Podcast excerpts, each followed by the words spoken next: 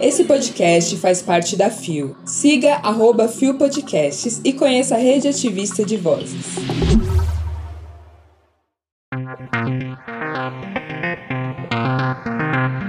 Psicólogo explica o que é pansexualidade.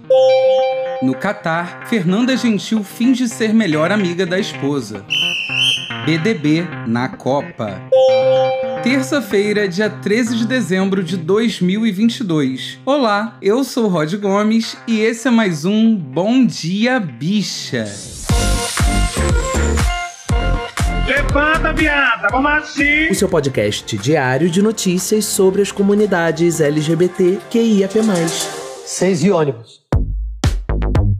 Deu no CNN no plural.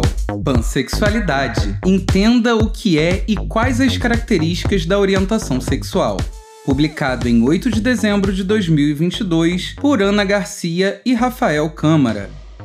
A última quinta, dia 8, marcou o Dia Internacional da Pansexualidade. Na avaliação de Kida, a pansexualidade está mais ativa por causa da militância, que atua para desconstruir a sexualidade como algo binário. Ele lembrou que na Idade Antiga as pessoas se relacionavam sem classificar a sexualidade como algo determinante. Com a ascensão do Império Romano e expansão do cristianismo, porém, Hamilton afirmou que o discurso binário de ou se relacionar com o gênero oposto ou com o mesmo ganhou força. E como sempre, Rafael Câmara dando aquele destaque bacana para as nossas comunidades lá na CNN. Poderosíssima como a espada de um samurai. Se você ainda não ouviu o CNN no plural com o Rafael Câmara, vale muito a pena dar uma conferida. O link, obviamente, tá aqui na descrição do episódio. Vem, vem! E essa matéria tá incrível, é uma entrevista com o psicólogo e fundador da Rainbow Psicologia, Hamilton Kida, que pega desde alguns fatores históricos da pansexualidade até como a pansexualidade é vista hoje. E eu, enquanto uma pessoa monodissidente que se entende como uma pessoa bissexual, olho para tudo isso que Hamilton tá falando aqui e falo: é isso, gata. Tá me entendendo? Porque, olha, sinceramente, a gente pode pegar o Manifesto Bissexual de 1990, que a galera vai estar tá lá repetindo um milhão de vezes que nós não somos pessoas indecisas, que sim, a gente acredita como sexualidade como algo fluido, como algo não binário, e é isso. Infelizmente, não existe perspectiva nenhuma para que sexualidades monodissidentes parem de sofrer preconceito, inclusive dentro das próprias comunidades LGBTQIAPN+, mas é isso, a gente continua aqui firme, resistindo e se apoiando, porque é aquela máxima. A gente precisa de respeito e não é só de gente cis hétero não, tá bom? Deu no IG Queer. Fernanda Gentil finge ser melhor amiga da esposa para entrar no Catar. Publicado em 12 de dezembro de 2022, e o site não informou a pessoa responsável pela matéria. A apresentadora Fernanda Gentil movimentou as redes sociais ao mostrar para os seguidores a estratégia que adotou para entrar no Catar com a esposa, Priscila Montandon, sem levantar suspeitas. Durante o último fim de semana, por meio dos stories no Instagram, ela postou foto com Priscila a chamando de amiga. Amigas indo para o jogo. Escreveu e. Conte comigo como conto contigo, amiga. Os internautas comentaram os posts com frases como: A Fernanda Gentil com medo de ser presa no Catar. Levando em conta que lá as relações sexuais e românticas entre pessoas do mesmo gênero são ilegais.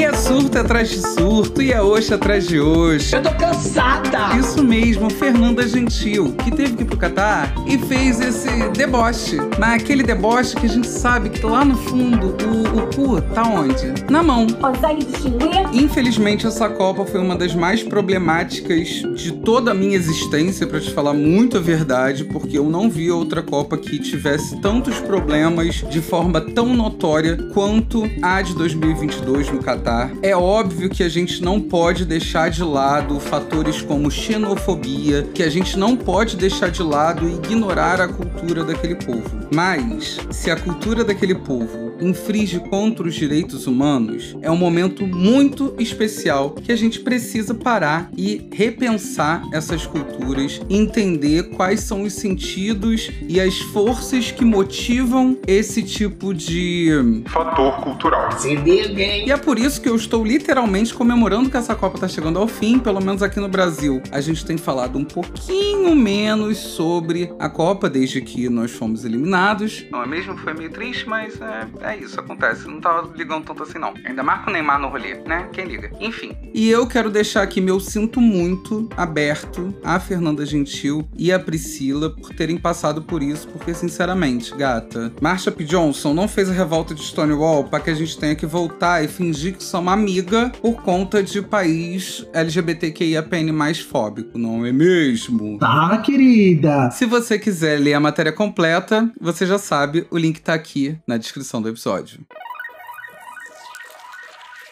Meu nome é Eric Wall. Eu moro em Seattle, Washington. Eu sou irmão de Grant Wall. Eu sou gay e eu sou a razão pela qual ele vestiu a camisa arco-íris na Copa do Mundo. Meu irmão era saudável. Ele me disse que recebeu ameaças de morte.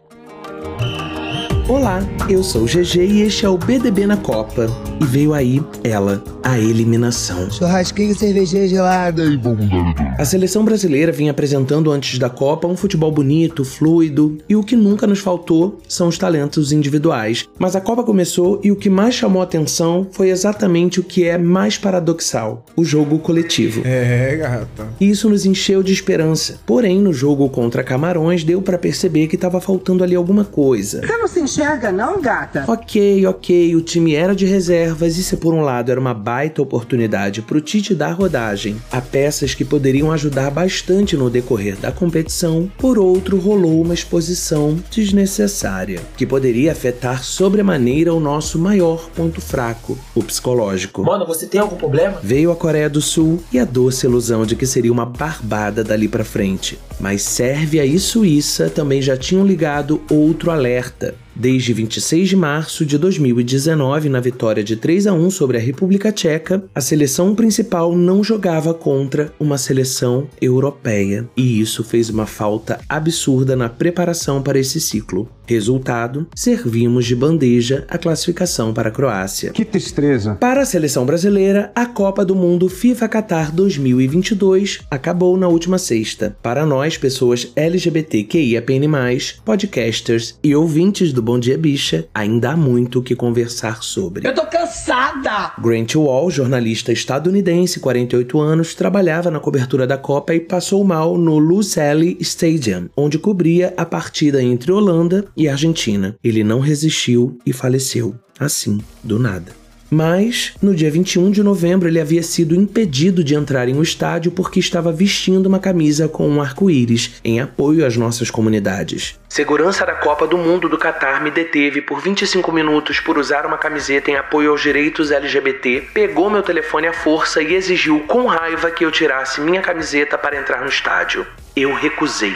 Escreveu ele no Twitter imediatamente após o ocorrido. Eric Wall, irmão do jornalista, assim que soube da notícia de seu falecimento, fez a declaração que você ouviu no começo da coluna de hoje. Ele mencionou ainda no vídeo divulgado em suas redes sociais que Grant também havia sido seguido em território catari. Que porra é essa? Eric retirou ontem as acusações de assassinato. Que merda, hein, gente? Que merda. Talvez nunca cheguemos a saber o que de fato aconteceu. Pode ser mais um caso de mal súbito a ser registrado. Mas só de haver a possibilidade de se levantar uma suspeita dessas significa que tá tudo muito errado na realização de uma Copa do Mundo em um país como o Catar. Vacila pra tu ver! Na quinta-feira eu tô de volta com o último BDB na Copa. Ah, e se você quiser saber um pouquinho mais do que a gente falou por aqui hoje, só dá uma olhada nos links na descrição do episódio, tá?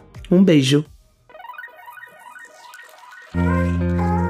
Chegamos ao final de mais um Bom Dia Bicha. E primeiramente eu queria pedir muito desculpa para você que acompanha o Bom Dia Bicha de segunda a sexta. A culpa foi minha. Eu não consegui entregar os episódios de sexta e de segunda por um motivo muito simples que é eu estava viajando. E se você me acompanhou lá nas minhas redes sociais e nas redes sociais do Bom Dia Bicha, você viu que rolou o Meet and Greet maravilhoso de Rod Gomes e Isa Potter. Chupa, queridas. Também estive com a maravilhosa Anne Mota, que já apresentou o Bom Dia Bicha aqui com a gente. E o que talvez você não tenha percebido é que eu participei do encontro de comunicadores e podcasters realizado pelo Joio Trigo, a Fundação Heinz Bowl e a Mídia Ninja. Eu sou fina, querida. Foi um encontro super bacana com diversas pessoas comunicadoras e diversas pessoas podcasters com o intuito de promover uma comunicação ainda mais democrática e estabelecer estratégias para o nosso futuro, porque a gente sabe que mesmo com Lula lá no governo, as LGBT queria mais não vão ter descanso, assim como o povo preto, as mulheres, a galera indígena. Ninguém vai ter paz até a gente acabar com essa ideia de fascismo que anda por aí como quem não quer nada, não é mesmo? Inclusive, ontem mesmo a galera tava lá, ó, botando fogo em carro, fazendo baderna. Aquele negócio que eles acusaram tanta gente de fazer, não é mesmo? Então, estão fazendo. Contra a polícia, contra banco, contra rede de restaurante. Não entendi. Eu tô, sinceramente, absolutamente perdido. E eu descobri que outras pessoas comunicadoras também estão. E por isso que esse encontro foi sensacional, porque a gente pôde não só estabelecer estratégias para o futuro, mas também lidar com o que a gente tem passado hoje em dia. E aí fica aqui meu beijo para todo mundo que tava lá no encontro, que foi incrível. Cada papo e cada troca me inspirou muito mais a produzir um conteúdo de qualidade aqui no Bom Dia Bicha. E saibam vocês que vocês têm sim um espaço aqui no Bom Dia Bicha para trazer as suas pautas também. O babado é certo. O Bom Dia Bicha tem identidade visual, edição e produção de Rod Gomes, idealização de GG, pesquisa e roteiro de Zé Henrique Freitas, que também apresenta juntamente com Nara Lívia, Rod Gomes, Isa Potter e Bia Carmo. O programa integra a Fio Podcasts. Conheça os outros programas da Rede Ativista de Vozes e não deixe de nos visitar e de nos seguir nas nossas redes sociais. Os links para as redes e para as matérias que você ouviu nesse episódio estão na descrição. Eu espero que a sua semana tenha começado bem, que você esteja aproveitando bastante esse calor. Se você mora numa cidade de praia, de lagoa, de rio, vale a pena dar aquele pulinho depois do trabalho para dar uma refrescada. E não se esquece que amanhã tem mais Bom Dia Bicha a partir das 6 e ônibus. Aproveita que você tá aqui no final do episódio, vai na plataforma de streaming que você tá ouvindo, avalia, curte, segue, assina o sininho, faz tudo o que você puder e compartilha nas suas redes sociais.